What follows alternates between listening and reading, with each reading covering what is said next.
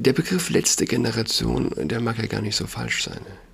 Eine Generation, die aufwächst und der man schon im Kita-Alter sagt, äh, dass es nicht nur Mann und Frau gibt und dass es auch mehr oder weniger frei wählbar ist, kann sehr gut die letzte Generation sein, vor dem völligen Chaos. She's got COVID-19, und herzlich willkommen zu Adrats Podcast. Mein Name ist Julian Adrat. Erste Woche nach den Ferien. Es gibt so viel eigentlich, die Qual der Wahl. Ich habe von Dennis Prager gehört, der jetzt für Daily Wire eine, Videoreihe, glaube ich, produziert. 15 Folgen des Säkularismus. Er beschreibt den Säkularismus mehr oder weniger korrekt auch als Wurzel aller Probleme der Moderne. Er ist zum Beispiel auch dafür verantwortlich, dass es für gut empfunden wird, wenn gesunden Mädchen die Brüste entfernt werden, weil sie sagen, dass sie Jungs sind. Oder die ganze Bewegung, die erklärt, dass Männer gebären können. Und so weiter. Wie sind wir zu diesem Punkt gelangt? Man ist ja immer wieder. Ich habe gestern was getweetet und äh, bis heute über 1000 Likes schon in weniger als einem Tag ähm, ja, mehr oder weniger die Essenz auch von, äh, nein, nicht die Essenz, aber wer, wer glaubt, dass Männer schwanger werden können, der lässt sich eben auch von den Regierenden die Maske aufdrücken, obwohl eigentlich offensichtlich sein sollte für ihn, dass, er, dass sie selbst nicht an die, Wirk, die Wirkung derselben glauben. Hm, wir haben es ja wahrscheinlich alle mitbekommen. Nachdem Olaf Scholz und sein Vizekanzler Robert Habeck, lese ich aus äh, der Jungen Freiheit, ohne Maske im Flugzeug nach Montreal. Äh, Moment. Ah, nachdem Bilder Olaf Scholz und Robert Habeck ohne Maske im Flugzeug nach Montreal zeigen, hat der Bundeskanzler bekräftigt, dass alles seine Richtigkeit habe. Man habe eindeutige Vorschriften, was die Flugbereitschaft betreffe. Heißt, an Bord eines Airbus A340 muss nur dann Maske getragen werden, wenn Bürger damit fliegen. Es gebe, so Scholz auf einer Pressekonferenz in Kanada, klare Regeln für Regierungsflüge. Und, die, und an die habe er sich, genau wie Habeck und die mitreisenden Journalisten, gehalten. Sie bräuchten nämlich keine Maske zu tragen. Das Bundespresseamt hatte zuvor darauf hingewiesen, dass jeder Mitreisende einen negativen PCR-Test vorlegen musste, der nicht älter als 24 Stunden war. Aber das Infektionsschutzgesetz sieht keine Ausnahme vor. Nach geltender Rechtslage befreit aber auch ein negativer PCR-Test nicht von der Maskenpflicht. Im Infektionsschutzgesetz heißt es, Passagiere und Personal müssten während der Beförderung eine Atemschutzmaske FFP2 oder vergleichbar oder eine medizinische Gesichtsmaske tragen. Ausdrücklich ist keine Ausnahme formuliert, weder für die Vorlage eines Corona-Tests noch für Regierungsmaschinen. Die Vorschrift gilt für alle Flugzeuge, die vom deutschen Boden starten. Deutschland ist das einzige Land in Europa, das noch, nach, das, noch das Tragen einer Mund-Nasen-Bedeckung in Flugzeugen und im Bahnverkehr vorschreibt. Wie heißt es so schön? Germany is always wrong wieder ein Beispiel, das bestätigt. Während andere Staaten ihre Maßnahmen auslaufen ließen, will das Kabinett heute, es war, der Artikel ist durch von, von gestern, von vorgestern, weitere Einschränkungen für die Bevölkerung in der Zeit von Oktober bis April auf den Weg bringen. Die Maskenpflicht in Verkehrsmitteln sowie in Innenräumen soll für das Winterhalbjahr fester Bestandteil des Lebens werden. Befreien Davon kann man sich nach den Vorschlägen von Gesundheitsminister Karl Lauterbach und Justizminister Marco Buschmann, FDP übrigens, nur wer sich alle drei Monate impfen lässt. Wie sind wir zu, zur Akzeptanz dieser Lügen gelangt? Männer werden schwanger, Masken schützen vor Infektionen, Impfen schützt vor Infektionen.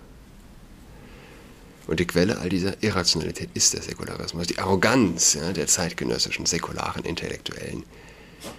Dass die Basis unserer Zivilisation, die moralische Basis unserer Zivilisation, die Bibel, weg, weggefegt werden könne. Und man behielt immer noch eine moralische Zivilisation. Es gibt konservative Säkulare, die das glauben. Sozusagen. Ja.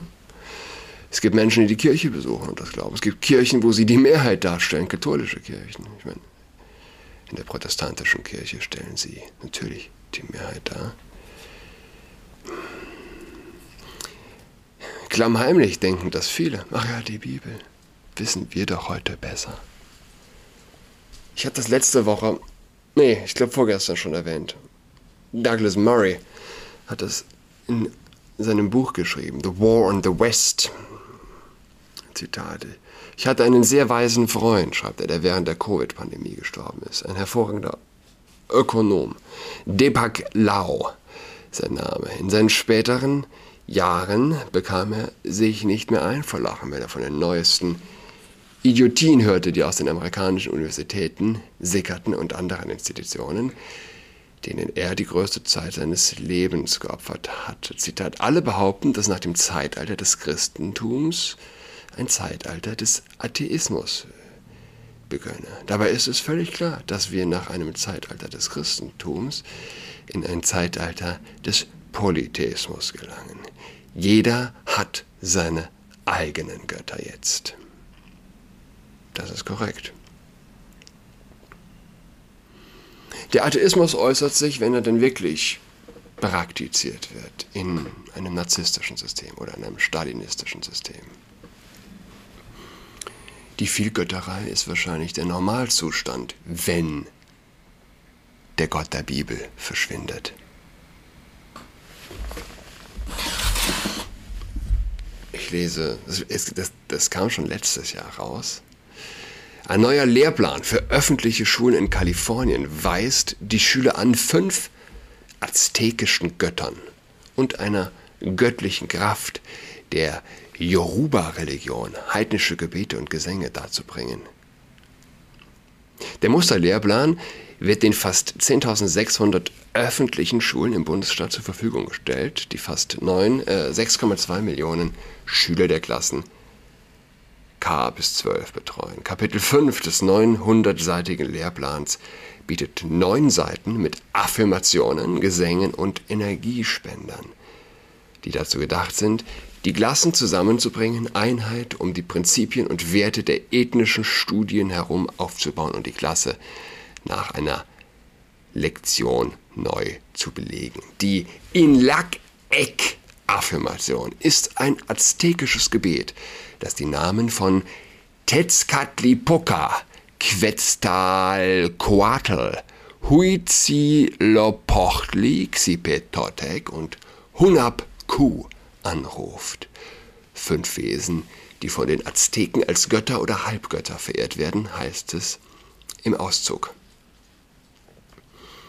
Die Azteken waren ein mesoamerikanisches Volk, das im 14. bis frühen 16. Jahrhundert im heutigen Zentralmexiko lebte. Das muss man sich nochmal ähm, merken, wenn man jetzt gleich das Kommende hört, was ich sagen möchte. 14. bis 16. Jahrhundert. Das ist nicht irgendwie Steinzeit. Ja, da wurden hier schon äh, Kathedralen gebaut. Die Namen dieser aztekischen Götter werden insgesamt 20 Mal, jeweils viermal während des Gebets angerufen. Sie werden geehrt und gepriesen, indem sie wiederholt ihre jeweiligen Namen anrufen, gefolgt von der Erwähnung verschiedener Eigenschaften und Prinzipien, die sich auf diese aztekischen Götter beziehen. Die Gebete bitten um Dinge wie schönes Wissen, verwirklichtere Menschen zu werden, sowie Stärke, die es uns ermöglicht, uns zu verwandeln uns, und uns zu erneuern. Es ist nicht weit her, sich derartiges hierzulande vorzustellen, nicht wahr? Gleichzeitig wäre eine Anrufung des Gottes der Bibel unvorstellbar. Man stelle sich vor, ein Lehrplan enthielt die Anweisung, den Gott Abrahams, Isaaks und Jakobs anzurufen. Ja. Äh, die Proteststürme kann man sich gar nicht äh, groß genug vorstellen.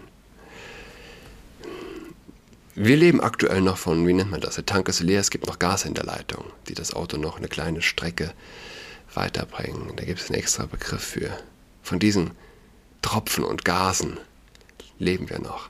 Der Tank ist, ist, ist längst leer. Der Gott der Bibel ist der Gott des Universums. Jene sind die Götter der Azteken. Der Gott der Bibel hat die Welt erschaffen. Du kannst nicht inklusiver werden als mit ihm. Ich ähm, lese von Wikipedia. Huitzilopochtli war der Sonnen- und Kriegsgott der Azteken. Damit die Sonne täglich scheint, brachte man täglich Opfer dar. Logisch eigentlich. Die Opferung zu Ehren Huitzilopochtlis fand gewöhnlich auf der Plattform vor dem Schrein des Gottes auf dem Tempel statt. Der Templo Mayor, die bekannteste aztekische Pyramide, war Huitzilopochtli und Tlaloc geweiht. Das Opfer stieg lediglich mit einem Leinentuch bekleidet und mit roten und weißen Längsstreifen bemalt auf die Pyramide. Vier Priester hielten das Opfer an den Gliedmaßen fest und streckten es auf einem Steinbock aus. Dieser Steinbock, Techkatl, war ca. 50 cm hoch und bestand aus heiligem Vulkangestein. Ein fünfter Priester führte mit einem Steinmesser einen schnellen Schnitt unterhalb des Brustkorbes durch und zog das schlagende Herz heraus. Die Adern wurden mit der Klingel mit der Klingel mit der Klinge durchtrennt und das Herz der Sonne entgegengehalten. Anschließend wurde es in eine Adlerschale abgelegt. Die Abbilder der Götter wurden darauf mit dem warmen Blut getränkt. Xipetotec, unser gehäuteter Herr, war der Kriegs- und Fruchtbarkeitsgott der Azteken. Die Opferung für Xipetotec sollte einen positiven Einfluss auf die Maisernte haben. Die Opfer, meist Kriegsgefangene, wurden an einen Pfahl gefesselt und von aztekischen Kriegern mit Pfeilen durchbohrt. Danach, danach zog man ihnen die Haut ab, die anschließend 20 Tage vom Priester getragen wurde. Damit sollte das neue grüne Gleit, das der Frühling der Erde bringt, symbolisiert werden. Die ausgetrocknete Haut wies noch die Noppen der Fettschicht auf und soll knackende Geräusche beim Tragen von sich gegeben haben.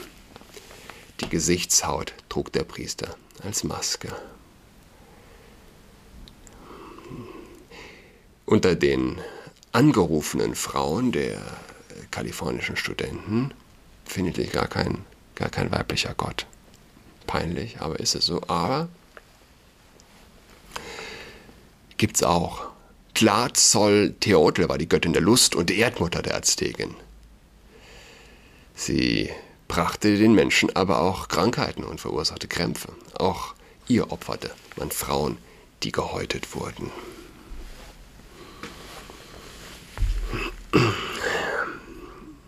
Zu diesen Göttern beten kalifornische Studenten. Gut, es wurde tatsächlich wurde geklagt dagegen. Und man hat gesiegt, man hat gewonnen. Aber man, man verstehe die Geisteshaltung. Ja? Chaos ist die Folge einer postchristlichen Welt und dieses Chaos ist schon gut sichtbar. Junge Grüne, wer kann sich nicht ihren Durst nach Menschenopfer vorstellen? Hand aufs Herz. Ja, wer ist näher gefühlt dran an Menschenopfern? Die jungen Grünen, die von der CDU, SPD, AfD, Linke?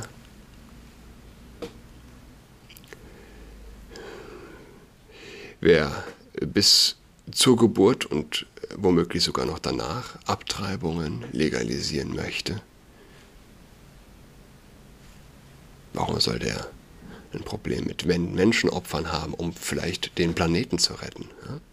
Zwei Klimaaktivisten haben sich in der Dresdner Gemäldegalerie, lese ich aus der Welt, mit Sekundenkleber an die weltberühmte Sixtinische Madonna von Raphael geklebt. Noch ist unklar, ob das Gemälde oder der Rahmen beschädigt wurden. Die Aktivisten wollen damit gegen die Klimapolitik der Regierung demonstrieren. Nach Angaben einer Sprecherin der Gruppe Letzte Generation. Der Begriff letzte Generation, der mag ja gar nicht so falsch sein. Eine Generation, die aufwächst und der man schon im Kita-Alter sagt, äh, dass es nicht nur Mann und Frau gibt und dass es auch mehr oder weniger frei wählbar ist, kann sehr gut die letzte Generation sein, vor dem völligen Chaos. Ja.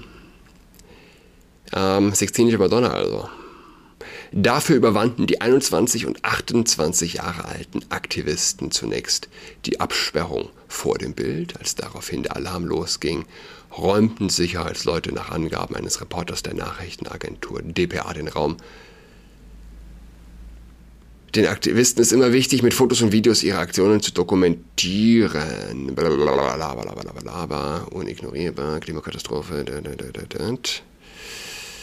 Die globale Erhitzung betreffe alle. Alles, was uns lieb ist, wird durch die Klimakatastrophe zerstört werden. Es müsse, müsse sofort gehandelt werden. Die Sixtinische Madonna ist eines der berühmtesten Gemälde der Dresdner Galerie. Der Italiener Raphael schuf das Marienbildnis in den Jahren 1512 und 1513. Das ist ungefähr die Zeit der Azteken. Ja? Während Raphael die Sixtinische Madonna vermalt, treiben es die Azteken. Im Übrigen Raphael im schrecklichen, schrecklichen christlichen Europa. Derweil opfern die Azteken Huitzilipochtli, wie er heißt, frisch rausgeschnittene Herzen. Bisschen Perspektive. Hm? Die Sixtinische Madonna sei ein starkes Symbol, sagte die 21 Jahre alte Aktivistin Maike Grunst. Maria und Jesus blicken mit Furcht in die Zukunft. Sie sehen dem Kreuztod Christi mit Schrecken entgegen. Ein genauso vorhersehbarer Tod wird auch das Resultat des Klimakollaps sein. Und zwar auf der ganzen Welt. Wenn das kein Fanatismus ist, was dann? Erst kleben sie sich an Kunstwerke und ich glaube nicht, dass das wirklich überspitzt ist. Wer sich loslöst vom Gott der Bibel, die übrigens, die erste, die Bibel, die christlich-jüdische Zivilisation, war es, die Menschenopfer erstmalig bekanntermaßen abgeschafft hat. Ich wünsche allen ein schönes Wochenende. Übrigens, Maria und Jesus blicken niemals mit Furcht in die Zukunft. Never, never, never, ever. Bis nächste Woche am Dienstag. Tschüss. She's got COVID-19, she's tucked in all alone. She is tucked in toweling with her socks on. She's got COVID-19, she's tucked in all alone. She is tucked in toweling with her socks on.